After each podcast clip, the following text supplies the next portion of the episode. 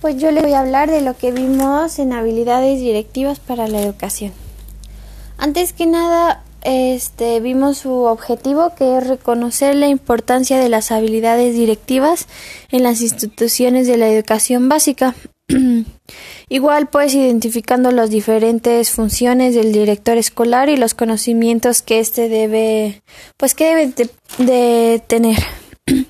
Igualmente vimos lo que es dirigir, que es hacer una cosa en movimiento, avance hacia una dirección determinada sin desviarse. Igual vimos lo que son las habilidades directivas, que son todas aquellas competencias necesarias para gestionar con afinidad y pues dirigir con precisión y liderar con éxito una organización. Igualmente vimos lo que es el análisis FODA, cómo se ponen amenazas, fortalezas, debilidades y las oportunidades.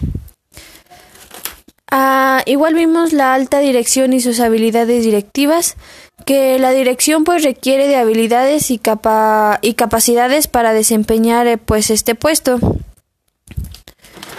También vimos pues lo que es un líder y lo que es un director, lo que es misión y visión de alguna organización o escuela,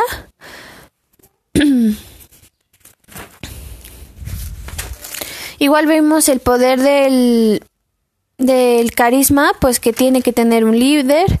Eh, vimos igualmente las habilidades para la comunicación no verbal, que pues eso se refiere a la comunicación por medio del uso de movimientos corporales, la presentación y el ambiente físico.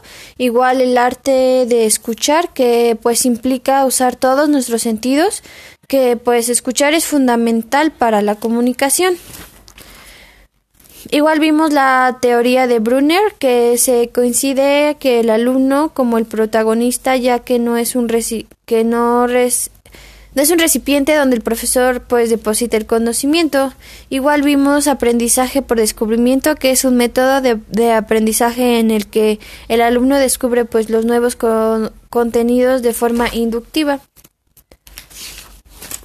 Por, ir, por último, pues igual vimos la cultura, organización y el trabajo, que nos dice que todas las organizaciones poseen un sistema de comportamiento que se, que se incluye en la filosofía, valores, visiones y misiones y metas de la organización.